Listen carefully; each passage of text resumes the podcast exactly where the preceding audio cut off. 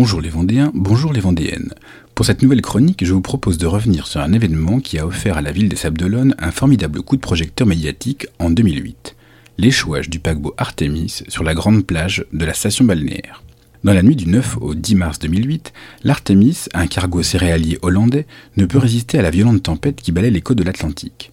Malgré ses 88 mètres et ses 3600 tonnes, il est poussé sur la grande plage des Sables d'Olonne où il s'échoue. Les huit hommes d'équipage sont sains et saufs, le bateau en bon état, mais complètement hors d'eau. Dès le 12 mars, une première tentative de renflouement échoue. Malgré sa puissance, le remorqueur Abeille Languedoc ne parvient pas à désensabler le cargo. Le portage de l'Artemis, jonction entre le câble et le bateau, s'est rompu. Il parvient toutefois à positionner le cargo à la perpendiculaire du remblai. Dans les jours qui suivent, la marée n'est pas assez haute pour retenter l'expérience.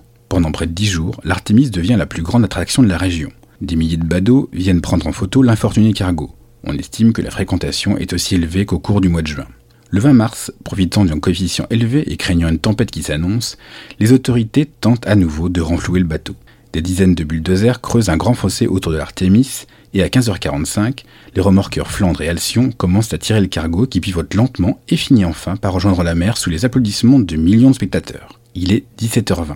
De façon très opportuniste, l'Office du tourisme lance une campagne de communication qui fait le buzz sur Internet. S'inspirant d'Amélie Poulain, le jeu Cargo Globe invite les internautes à se prendre en photo dans le monde avec une carte postale clin d'œil. Celle-ci, téléchargeable sur Internet, montre l'Artémis avec cette légende Les Sables d'Olonne, quand vous y aurez goûté, vous ne voudrez plus les quitter. Résultat, 63 000 visites sur le site internet de la ville, 48 000 sur celui de l'Office du tourisme, et des centaines d'articles dans la presse. Quelques mois plus tard, l'enquête rendra le capitaine de l'Artémis responsable de l'échouage, mettant en avant une insuffisance maîtrise et le manque de préparation. C'était Sébastien de Le Salut Vendée, à vous les studios.